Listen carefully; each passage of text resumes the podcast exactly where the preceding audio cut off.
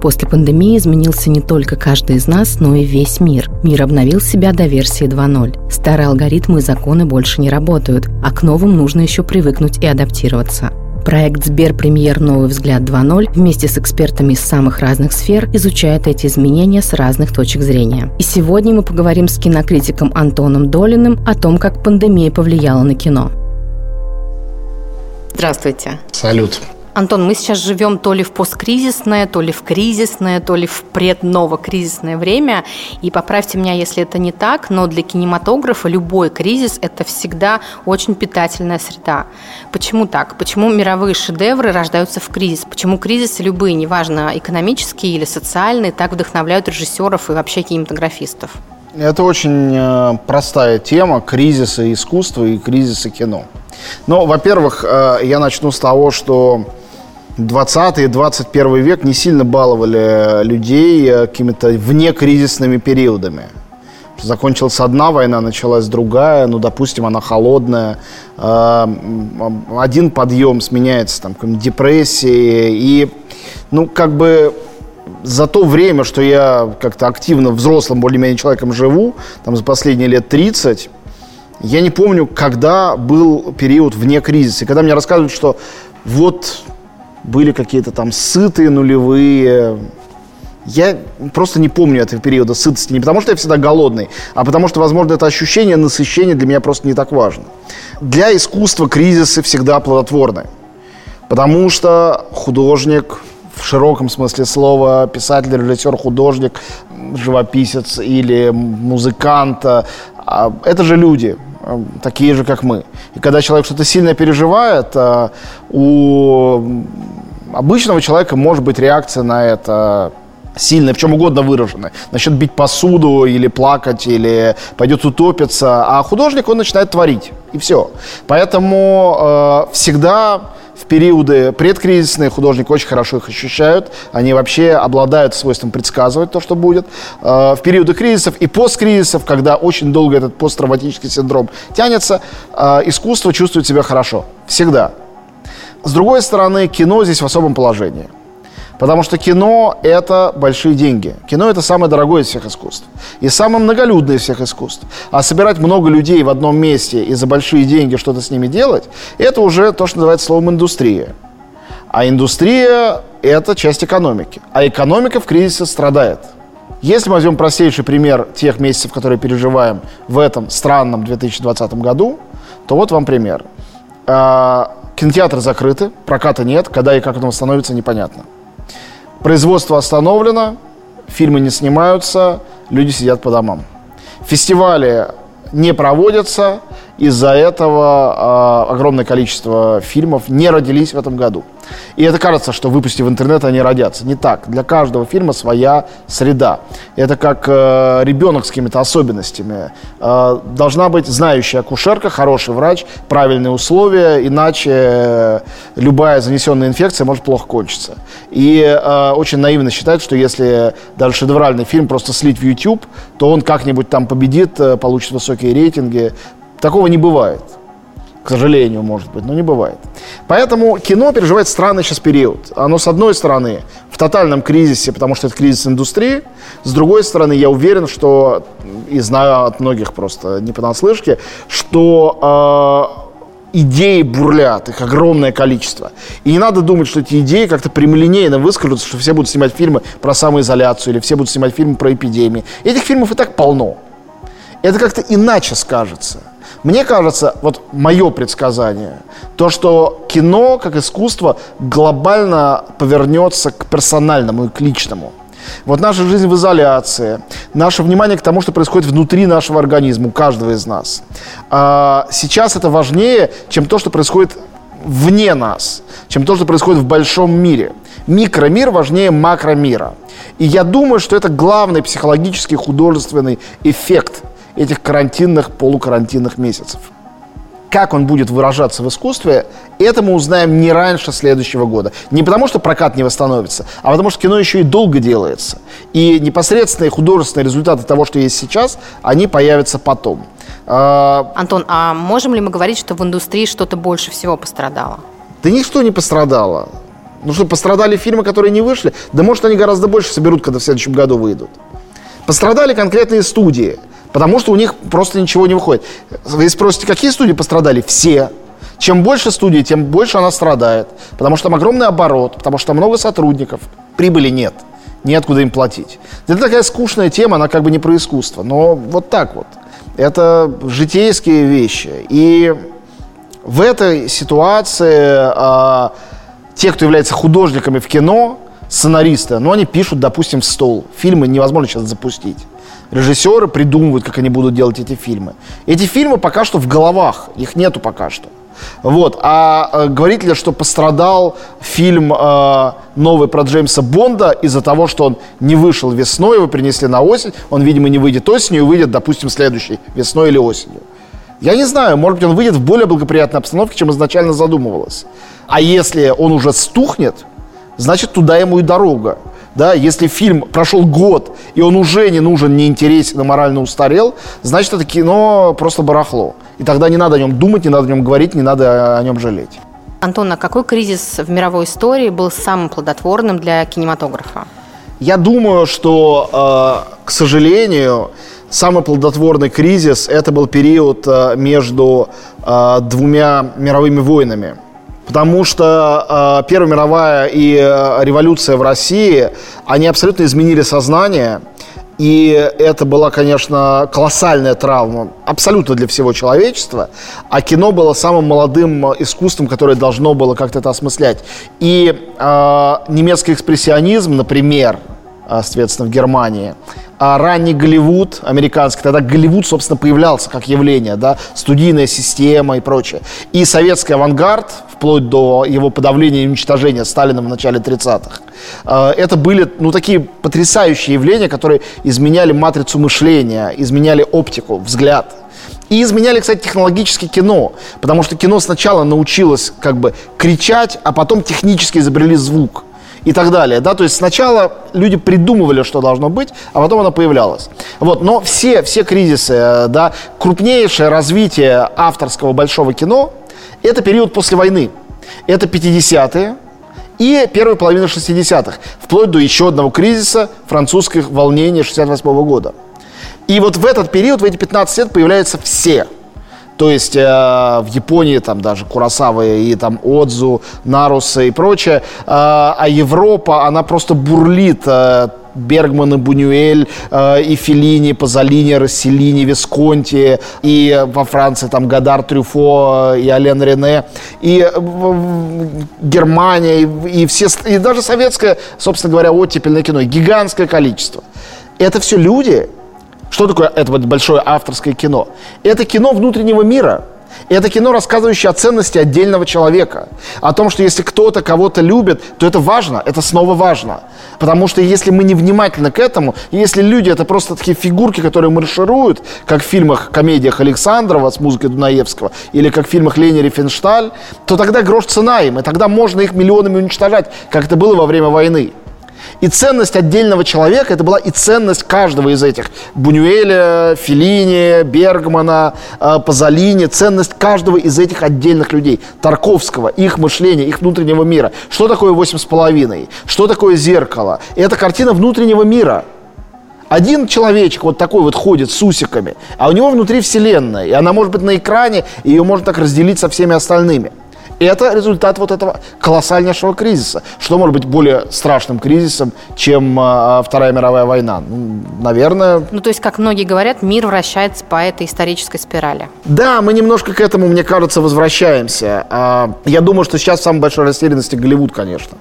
С его гигантоманией они немножечко зашли в тупик с этими огромными фильмами там 200 или более миллионными, которые зарабатывают еще больше. Вот э, в прошлом году был побит рекорд э, кассовых сборов фильма «Мстители. Финал» четвертыми «Мстителями». Мне кажется, это просто какой-то предел, что уже непонятно, куда и зачем дальше и больше. Что фильм должен длиться уже не 3 часа, а 5, но это невыносимо. В этом фильме, не знаю, там 15 главных героев. Их невозможно запомнить. Если ты приведешь человека, который не видел предыдущих «Мстителей» на «Мстителей», он просто ничего не поймет. То есть это предел, это ручка выкрученная до предела. Что дальше? И дальше путь только обратно. Или эта ручка сломается и снова к чему-то маленькому придет. Потому что Голливуд всегда был знаменитый маленькими фильмами, о маленьких людях. Мы вот сейчас отмечаем, например, 60-летие, по-моему, фильма «Психоз» Хичкока, он же «Психо». Вот это маленький фильм, крошечный, снятый очень быстро, с очень маленьким актерским составом. Одна из самых знаменитых сцен в истории кино. Девушка моется в душе, приближается тень, мы даже не знаем чья. Эффектная сцена на одну актрису, одну – вот это вот тоже воплощение Голливуда, на секундочку. Не обязательно для этого должно быть армия каких-нибудь мутантов, которые на армию других мутантов маршируют. Вот, я думаю, что э, Хичкок, конечно, тоже, э, он-то начинал работать еще до войны, но все его лучшие фильмы э, сняты уже в послевоенный период. Это тоже результат этого ментального кризиса э, 40-х годов. Антон, я в одном интервью читала, что вы часто смотрите кино вместе с сыном. Ну вот что вы, например, смотрели с ним во время пандемии? В этом году показал своему десятилетнему сыну «Психо». Я считаю, что время пришло. Мне кажется, пора. Вообще, фильмы ужасов – это очень важный э, этап формирования человека. Э, я, боже упаси, не имею в виду, что надо насильно их показывать, если человек боится. Но обычно страшно начинает интересовать ребенка, мальчика или девочку, неважно, очень рано. Э, уже в 6-7 лет нравятся страшные сказки, истории. И к 8-9 годам – а ребенок уже готов смотреть фильмы ужасов, но только надо подумать, какие.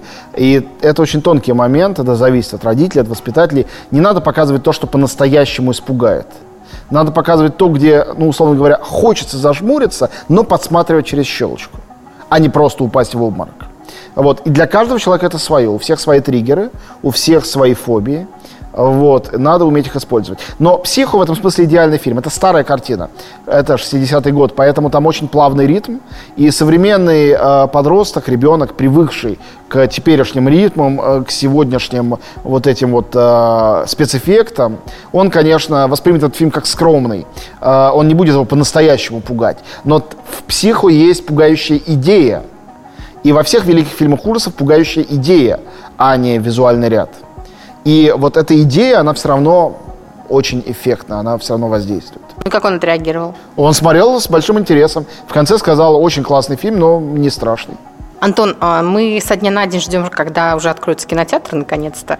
А какие фильмы бы вы порекомендовали? Нужно смотреть веселые фильмы или, наоборот, хорроры и ужастики, которые будут будоражить людей и выведут на какие-то эмоции, например? Любые обобщения такого рода психологически некорректны.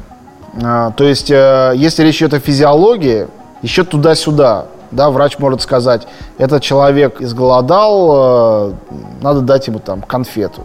Или этого человека недавно тошнило, надо дать ему ржаной сухарик. Но если речь идет о мозге, как вы объясните, как выходить вот из этого периода голодания и стресса? Разные люди лечатся разным. Кому-то нужно позитивное, а кому-то нет.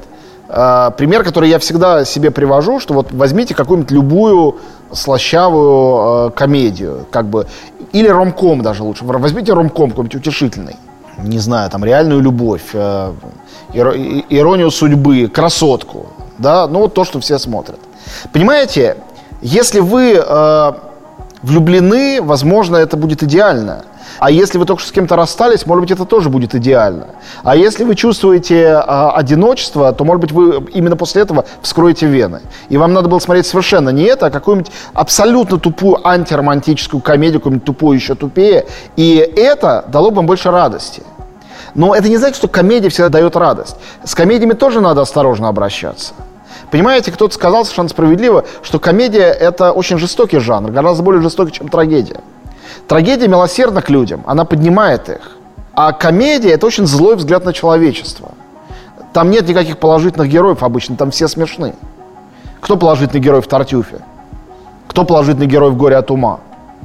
Все это очень, э, ну, беспощадно.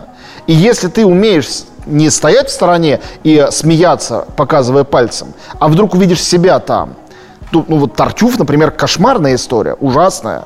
И «Горе от ума» — это кошмар. Это просто мрак совершеннейший. Я уж молчу про так называемые комедии Чехова. Это просто удавиться немедленно. Понимаете? И э, так и получается, что для каждого человека я верю в терапию искусством. Всегда верю, в любой ситуации. Но вот что конкретно вам поможет, Это очень сложный, таинственный вопрос. Я могу сказать, что мне помогает. У меня есть свои собственные рецепты. У меня, а, ну это у меня так счастливо устроена моя психика, моя голова. Это не является рецептом для других. Я считаю, что если искусство талантливое, то оно всегда позитивное. А если искусство бездарное, то оно всегда вгоняет тебя в депрессию. В этом смысле реквием Моцарта, он поднимает настроение. А э, Стас Михайлов опускает. Даже если у него там только мажор, вообще ни одного минорного аккорда. Это ничего не меняет. Понимаете, да, логику? И картины Гоя, они радуют. Даже последняя его поздняя, это черная серия.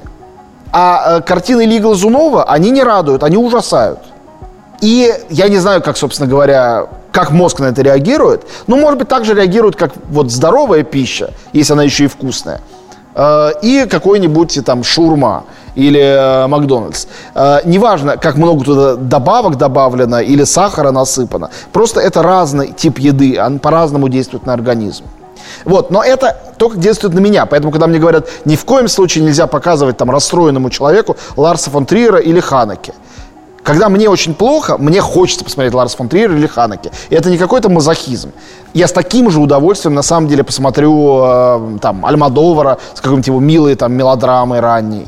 Дело не в том, позитивно там или негативно, дело в том, что талантливо. И вот это талантливое, это и есть вот эта энергетическая сила, такой энергетический батончик. Вот эта энергия, это энергия таланта, а не настроение этого конкретного произведения. Гамлет, он прикольнее, или царь Дип, он прикольнее, чем, какая-нибудь, чем какой-нибудь самый смешной, милый французский водевиль. В нем больше силы и больше радости. Потому что когда ты просто слышишь эти прекрасные стихи, при том, что они все умирают, умирают они не по-настоящему, а стихи по-настоящему прекрасны. И красота, она, конечно, целительна. Но вам, как кинокритику, понятно, что талантливо, а что нет, а как это понять неподготовленному зрителю? Как не попасть именно вот на этот неталант? Я категорически не согласен с тем, что экспертиза решает, что талантливо, а что не талантливо. Представьте, я задаю вам вопрос. Вот ресторанному критику легко, он отличает вкусное от невкусного. А как простому человеку отличить вкусное от невкусного? Да никак, вкусовые рецепторы тебе подскажут. А ты просто придешь, попробуешь и скажешь, «Ммм, это вкусно. Потому что на самом деле это все мир бесконечных субъективностей. Я сказал, что для меня это так работает. Но для другого человека критерий будет другой. И слово талант он либо вообще не будет употреблять, либо будет иметь в виду совершенно что-то другое. Для него будет талантливо то, что позитивно, где есть хэппи-энд. А где нет хэппи-энда, то будет бездарно. А, ну, есть такой миф, что искусство должно развлекать. Многие люди Секунду. думают, что если смешно... Искусство должно развлекать. Ну, во-первых, искусство никому ничего не должно. Во-вторых, что вы имеете в виду под развлечением? Вот вопрос. Никто не знает. Какого типа развлечения? Ну вот что, фильмы ужасов, они что, не развлечения? Это всегда высокое искусство? Пункт назначения 3 – это более искусство, чем, э, э, не знаю, там, э, «Немножко беременна» Джада Апату. На мой взгляд, «Немножко беременна» в нем гораздо больше искусства. Ну, потому что это не связано с тем, что здесь отрезают голову, а тут э, шутит э, шутки трогательные и женится в конце. На самом деле э, развлечение, да, уберите приставку «раз» и заменить ее приставкой «от». Это отвлечение. Это отвлечение от вашей жизни, от реальности. Это escape. Вы уходите в другой вымышленный мир. А в этом другом вымышленном мире убивают людей или любят людей, э, режут их на части или э, они танцуют какой-то танец, это не важно, это отвлечение от вашей реальности. Это и есть развлечение. Но неужели вы думаете, что когда древние греки шли смотреть царя Эдипа, они говорили себе, вот это вот такая серьезная, сложная, неприятная работа, а потом развлечемся на Аристофане, поржем. Это было развлечение. Люди шли на Шекспира, это было развлечение. Ну и сегодня, даже если мы возьмем абсолютно, ну, самую вульгарную бульварную литературу, вы увидите, как много там драм, как много там смертей, как много там каких-то неувязок любовных. Не может быть сплошной позитив. Это не, в это не поверит даже на время чтения или просмотра фильма зритель или читатель. Не поверит. Не поверит, значит не отвлечется. Значит не будет развлечения. А, в принципе, фильмы ужасов – это воплощение развлекательного кино. Не в меньшей степени, чем комедия. Ну, то есть, как американские горки, это просто выброс адреналина. Да, конечно. Антон, я с вами, конечно, полностью согласна, что искусство ничего никому не должно, но давайте поговорим о зрителе, точнее даже о кинозрителе, как он меняется сейчас, как кинозритель выходит из пандемии. Ну, такой глобальный вопрос, если искусство ничего никому не должно, то должен ли зритель искусству, а, нужна ли какая-то подготовка перед тем, как идти в кино, а, должен ли он читать какие-то очерки, знать теорию кино? Смотрите, во-первых, у нас нет социологических данных о зрителе. Спросите любого психолога, когда результаты вот этого карантина этого года станут видны. В будущем. Сейчас они еще не ясны. Люди, они не куски дерева, они живые, они странные, они все отличаются друг от друга. И сейчас э, даже большая студия Warner Brothers, она не знает, что будет с фильмом «Довод». Это главный такой блокбастер этого сезона, фильм Кристофера Нолана. Он соберет много денег или нет? Он понравится людям или он их раздражит? Вот это вот бесконечный экшен, то, что им нужно, или наоборот. И это сейчас никому не понятно. Поэтому э, мы не знаем. Мне кажется, это процесс длительной трансформации, который запущен, но он очень далек от своей кульминации, не говоря о завершении. Ну, это понятно, но все равно должен ли зритель проводить какую-то внутреннюю работу над собой? Должен ли он, не знаю, там, развиваться? Потому что мы же понимаем, что если неподготовленному зрителю показать, ну, не знаю, того же Тарковского, он может быть сказать, там, ну, что это за ерунда, что это за фильм, что это за странная режиссура, почему 10 минут один человек идет долго и ничего не делает. То есть неподготовленный зритель может просто из-за своей собственной неподготовленности пропустить, там, не знаю, гениальное кино. Во-первых, зритель должен только одно – смотреть кино легально, платить за просмотр. Кино – это индустрия, и если ты воруешь фильм, ты нарушаешь э, некий общественный договор и просто закон. А если ты смотришь его легально, ты заплатил деньги, после этого ты можешь в зале трепаться, спать, жрать попкорн, уйти через 15 минут. Ты заплатил свои деньги твое дело, что делать с этим. Все равно, что э, вы спросите меня, э, должен ли читатель дочитывать книгу до конца? Вот он купил «Войну и мир». Э, ну, «Война и мир» еще ладно. Может быть, и Кант или Киркегор. Э, Киркегор интересный, ладно. А Шопенгаура? «Мир как воля и представление». Возьмите-ка, прочитайте его до конца. Ты обязан его дочитывать? Ты должен? Нет, никому ничего не должен. И покупать не должен, и до конца дочитывать не должен. Ты должен только пока ты в школе учишься, освоить школьную программу. Своему учителю, а больше никому. Если тебе удастся ему наврать, э, и он будет доволен, и ты будешь доволен, что так и не прочитал Евгения Онегина на самом деле, ты можешь с этим прожить всю жизнь, ничего с тобой не будет. Тебя никто у врат рая или ада не спросит о том, читал ли ты Евгения Онегина. Все, что... Единственный человек, которому все это нужно, это ты сам. Поэтому это то, что ты должен себе. Понимаете, можешь экстраполировать вопрос о том, должен ли зритель, не знаю, там, расти над собой э, э, в любую область. Э, должен ли человек э, упражнять свое тело, чтобы выглядеть красиво? Должен ли человек совершенствовать себя в работе, чтобы зарабатывать больше и ездить по всему миру? Должен ли человек, э, когда он живет в партнерстве или в браке, постоянно работать над отношениями для того, чтобы они не рассыпались в прах? Кому должен? Себе но ты сам с собой договоришься по поводу того, что ты должен. То же самое с искусством. Ты имеешь право ходить раз в году на глупый развлекательный фильм, и это не будет говорить о том, что ты идиот. Ты можешь быть при этом э, профессором, а, физиком, теоретиком. Ну, раз в году ты ходишь смотреть глупое кино. Ты имеешь на это право, как ты имеешь право пойти по грибы, или в баню, или с друзьями выпить. Это твое право человека, взрослого, свободного человека. Поэтому, э, как искусство никому ничего не должно, так и его потребитель ничего не должен. А вот как работать над собой, если ты хочешь не знаю, полюбить Тарковского у тебя не получается. Но на самом деле здесь ответ я бы дал в духе Козьмы Прудкова, который великий человек, которого, к сожалению, никогда не было на свете, который сказал, э, если хочешь быть счастливым, будь им. Если ты хочешь полюбить Тарковского, ты на самом деле уже его любишь. То есть это желание, это уже полдела. Дальше тебе осталось, ну, немножечко поработать над собой. У тебя есть внутренняя мотивация. Кстати говоря, мнение о том, что э, естественное состояние человека – это любить очень примитивное искусство, а вот противоестественное – любить Тарковского, ничего нет дальше от истины. Мы просто живем все в плену стереотипов. Нам кажется, что когда кто-то маленький, его надо отвлекать и развлекать исключительно, или ее. А потом можно уже начинать делать, давать серьезное. Все это полная ерунда. Я показывал своему старшему сыну вот эту последнюю новеллу «Колокол» из э, Андрея Рублева, когда ему было, по-моему, 7 или 8 лет. И он был потрясен. Не потому, что это какой-то интелли... специально интеллектуальный ребенок. Он любит тоже комиксы, мультики смешные и прочее. А мне показывал э, мой младший сын недавно сериал детский Gravity Falls. Заставил посмотреть сейчас на... Ну, заставил, убедил, уговорил на карантине. И я был в совершеннейшем восторге от этого. Это произведение искусства потрясающее. Хотя оно сугубо развлекательное.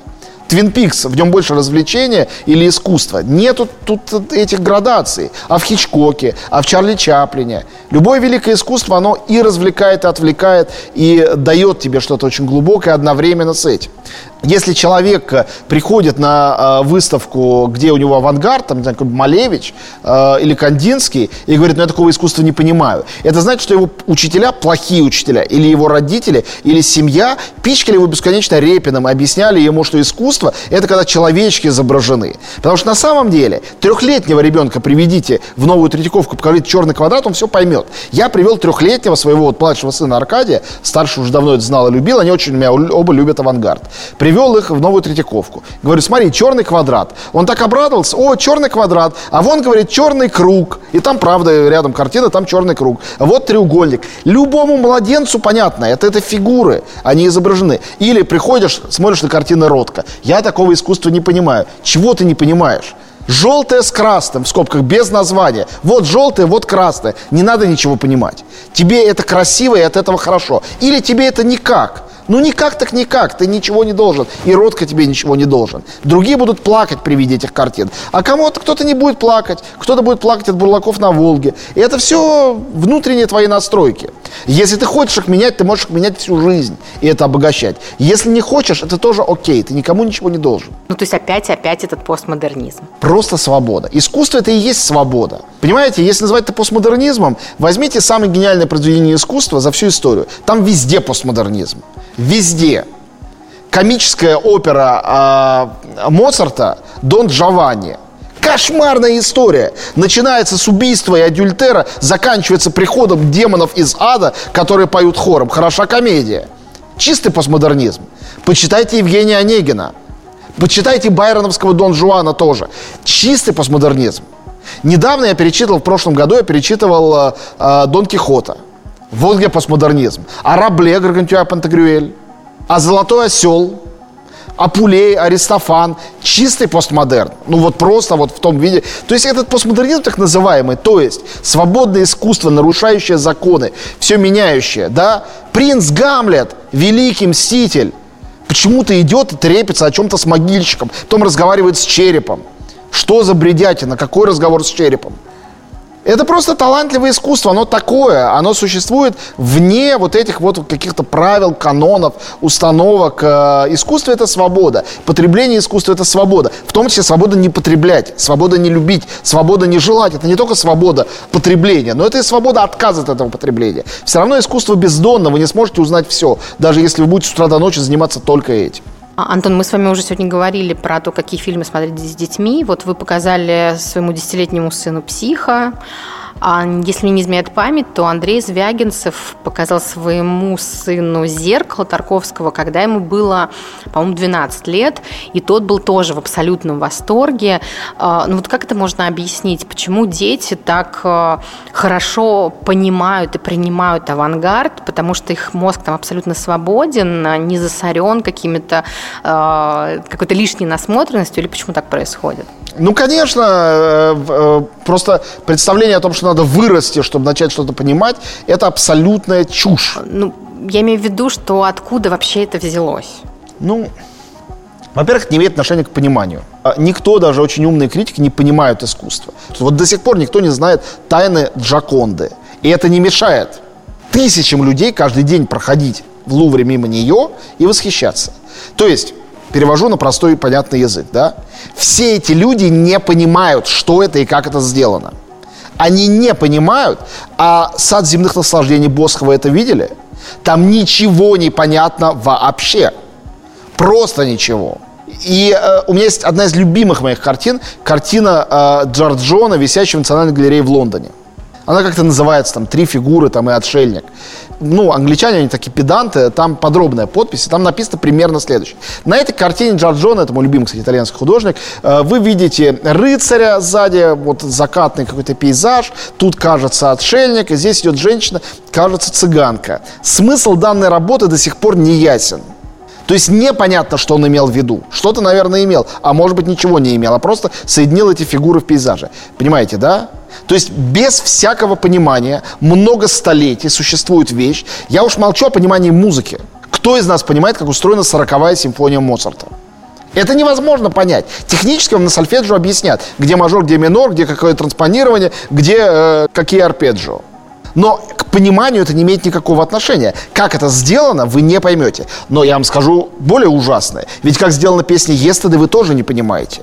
И это не мешает нам всем учить ее наизусть, любить ее. То есть понимание искусства – это какая-то химера. Его не бывает. Искусство – это тайна. Эту тайну невозможно раскрыть. Ее можно только пытаться трактовать оно абсолютно бездонно, и в этом его привлекательность. Ну, понимаете, людям не мешает, я вот человек неверующий, но абсолютное непонимание Бога и отсутствие шанса на его понимание не мешает людям верить в Бога, любить его, ходить в церковь, практиковать это. Нет никаких проблем, здесь нет противоречия. То же самое с искусством. Не в том смысле, что искусство – религия, но оно не требует понимания. Поэтому, когда люди говорят, я не понимаю про какое-то современное искусство, они имеют в виду, я не знаю, как с этим быть, мне дискомфортно. Или, скажу вам главную тайну, они просто имеют в виду, мне это не нравится. Но они боятся это сказать, потому что вдруг их заругают, скажут, ты что, всем нравится, а тебе нет. Потому что про прошлое всем известно, что Джаконда и Моцарт это хорошо. И если скажешь, мне не нравится, ну, все понимают, ты выпендриваешься. Ну, ха-ха-ха, там, дурачок. А вот про нынешнее, черт его знает, может, правда шедевр, а может, ерунда какая-то. И самая комфортная позиция, сказать, я не понимаю. А вот у ребенка нет этих проблем. Он вырос, э, ну, вырос, продолжает расти и жить в ощущении, что он вообще, в принципе, ничего в мире не понимает и не знает. Поэтому у него, ему он этого не говорит. Просто говорит, о, классно, или говорит, о, неинтересно. И все. Ну, то есть нам и этому тоже нужно учиться у детей, как и многим другим вещам, по-моему. Конечно. Ну, вы знаете, конечно же, что есть такая шутка про фильм «Гражданин Кейн», что это великий фильм, который никто не смотрел до конца. И с одной стороны, это, конечно, шутка, но с другой стороны и нет. А, я уверена, что многие люди, даже если досмотрели его до конца, многие люди не поняли, о чем этот фильм. Но, естественно, это не очень приятно и, может быть, даже кому-то стыдно сказать, что я не понял этот фильм. Но э, фильм, про который больше всего врут, это не «Гражданин Кейн», это «Крестный отец». Э, вот, хотя, по-моему, он очень увлекательный. Но, на мой взгляд, «Гражданин Кейн» очень увлекательный. В «Гражданине Кейна» есть великая вещь. Там есть последнее слово вот этого героя, умершего в начале фильма, да, даже до начала. Вот он говорит «Роузбад», это розовый бутон. И дальше журналист проводит расследование его жизни и ищет, что значит этот «Роузбад». Две очень важные вещи выясняются в конце. Во-первых, журналист не узнает, что это значило. Всю жизнь ты человека. Это метафора искусства. Ты все изучил, всю информацию узнал, провел расследование и не понял того, что хотел понять. А в конце там горят детские санки, и там этот э, логотип Роузбат, это, то есть для ребенка, когда он катался на санках, это вообще ничего не значило. Это просто слово на детских санках, пришедшее из детства. Так очень часто и бывает, что какие-то вещи в искусстве объясняются, то есть то, как художник их сделал, почему, объясняется чем-то ужасно простым. И именно поэтому это объяснение нам не нужно. Не надо выяснять, что хотел сказать художник. Гораздо важнее, что произведение говорит нам. И говорит ли. Если ничего не говорит, не тратьте с ним время зря. Идите дальше. А если говорит, это ваш диалог. Зачем вам, ну вот когда вы идете, не знаю, молиться, вот вы молитесь, перед вами икона. Вам не нужно никому рассказывать о том, о чем вы поговорили с Богом, что вы ему сообщили, о чем попросили. Это ваше дело. Ваше отношение с искусством – это тоже ваше дело. Ну и в этом смысле мы, конечно, критики очень нескромные люди, потому что мы э, то, что мы пережили, делаем достоянием всех. Вот. Но это наша работа, которая, мы надеемся, помогает другим чуть больше чувствовать э, или просто открывает доступ к тем произведениям, о которых они, может быть, не знали. Ну, а это не искажает восприятие? Ну, искажает, э, все искажает восприятие. Погода сегодня искажает восприятие. Болит у тебя голова с утра или нет, искажает восприятие. Ты хорошее кофе выпил или поганое. Это искажает твое восприятие. Если ты смотришь фильм, когда у тебя болит голова, это ты увидишь один фильм. А если у тебя хорошее настроение, то другой. Если перед фильмом тебе позвонили и сказали, что ты уволен, ты будешь ина- иначе смотреть на этот фильм, будет другой фильм. То есть искажение восприятия, оно повсеместно. А что там можно врать про крестного отца? Просто это статистика. Что фильм, по которому чаще всего врут люди, которые его не смотрели, это «Крестный отец». Фильм, который стыднее всего не смотреть. Но, во всяком случае, в Америке. Статистика говорит, я не знаю, правда это или нет. А в России какой? А в России никто не Брат спрашивал. 2? Ну, «Брат 2», я думаю, люди в основном как раз смотрели. Нет, я думаю, что принес Потемкин. Скорее всего, что-то такое будет. Я, я поняла, что вы не хотите там советовать какие-то конкретные фильмы, может, какие-то конкретные жанры, но что вы сами смотрели во время пандемии, там, например, иркутское кино или что-то в этом роде? Якутское кино – это чудо и радость, и моя любовь, но его посоветовать очень сложно, потому что в интернете якутских фильмов с корректным переводом на русский не очень много. Но поищите, посмотрите, уверяю вас, э, вы будете удивлены и, скорее всего, приятно удивлены. А, я пережил пандемию с двумя типами кино – во-первых, я смотрел гигантское количество сериалов. Я их смотрю в своей обычной жизни, повседневной, очень мало. И у меня даже такая слава хейтера, э, ненавистника сериалов, это неправда. Например, Твин Пикс э, э, Дэвида Линча вообще меня сформировал. Просто у меня нет времени. Когда смотришь очень много прокатных репертуарных фильмов, когда смотришь 10 фильмов в неделю, у тебя нет времени, чтобы посмотреть несколько серий сериала. Потому что сериалы те же фильмы, но только они гораздо дольше длятся. Поскольку у меня нет необходимости их описывать, я их меньше смотрю. А сейчас не было новых прокатных фильмов, и я посмотрел, не знаю, там, порядка 15 или больше сериалов за эти несколько месяцев. Второе, я, поскольку моя задача это людям советовать, что смотреть, я проводил ряд передач на «Серебряном дожде» и сделал рубрику в «Медузе», где я пишу, посвященная классике. Потому что я знаю, что классика это то, о чем люди как раз врут, в том числе себе, то, о чем они знают, но никогда руки не доходят посмотреть. Хочется вроде бы, интересно. И я сделал вот такие вот топы по 5 фильмов. Решил, что 5 то, что нужно. Если ты увлечешься, то вот 5 фильмов достаточно, чтобы получить более-менее полное представление. А если не увлечешься, э, то тебе хватит там одного фильма. Ты прочтешь статью за 15 минут и думаешь, а, вот это звучит интересно. Что было, я еще иногда прямым текстом там писал, фильм, с которого лучше всего начинать. Э, главный шедевр этого режиссера. Ну, понятно, что, на мой взгляд, всегда это мой выбор. И я прошелся за несколько месяцев по моим любимым режиссерам, там, не знаю, там, два десятка, наверное, режиссеров, описал таким образом. Я, разумеется, смотрел, пересматривал их фильмы. Я многие из них знаю наизусть, а какие-то смотрел последний раз там 20 лет назад. Поэтому я смотрел в перемешку сериалы и классику. И вот этот рацион меня очень хорошо подкармливал. Но это не рекомендация всем. Это то, как я выживал. Вот. Для кого-то, может быть, это вообще не работает. Гигантское количество людей вот так же вот заполняло лакуны по поводу фильмов, которые они не смотрели. А я этого не делал, потому что последние 20 лет я все более-менее обсуждаемые, яркие, важные фильмы смотрю, потому что это просто вот моя работа, за которую мне платят. Антон, я все-таки хочу вас э, домучить. Э, можем ли мы все-таки посоветовать какие-то э, топ-5 фильмов из тех, что вы посмотрели, например, ну не знаю, за последние два месяца? Из старых или из сериалов? Ну, давайте, давайте классику. Из классики? Ну да, топ-5 э, из классических фильмов. Топ-5 фильмов классических режиссеров из того, что вот лично я посмотрел, пересмотрел за время пандемии, вспомнил, э, снова влюбился. Это чудеснейший «Бал пожарных», он же «Гори моя милая» Милоша Формана. Ранняя его картина очаровательно смешная и в то же время грустная, сделанная еще в Чехословакии, когда он жил. Раз. А, скромное обаяние буржуазии, фантастически изобретательный, дико смешной, просто классный фильм Луиса Бунюэля. Э, вообще редкий режиссер, который дожил до очень преклонных лет и снимал, сволочь, прям вот лучше и лучше, лучше и лучше. И вот все время шел выше. Хотя, казалось бы, его первый фильм «Андалузский пес» уже гениально. Куда было лучше? Я не знаю, как ему это удавалось. Таких очень мало. А третий фильм... Ну, пусть это будет разговор, это редкий фильм Фрэнсиса Форда Копполы, редкий. На самом деле он получил золотую пальмовую ветвь в Каннах. Но все знают «Апокалипсис Нау», все знают э, «Крестного отца», а разговор смотрели очень мало людей, сравнительно. А это абсолютно великий фильм, один из лучших вообще американских фильмов за всю историю. Пусть э, четвертый фильм будет... Э, а мой любимый, мой друг Иван Лапшин Алексея Юрьевича Германа, лучшая его картина, фильм о любви, совершенно пронзительный, и о времени, о существовании человека во времени. Он совершенно прекрасен.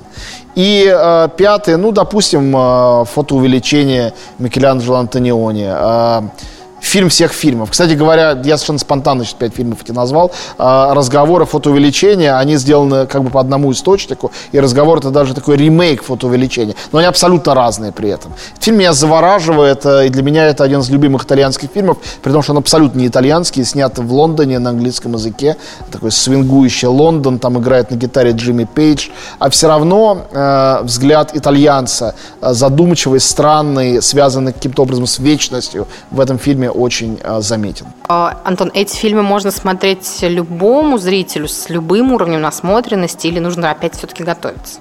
Мне кажется, абсолютно любой человек может взять и посмотреть. И это был подкаст «Сберпремьер. Новый взгляд 2.0», и мы говорили о том, как пандемия повлияла на кино.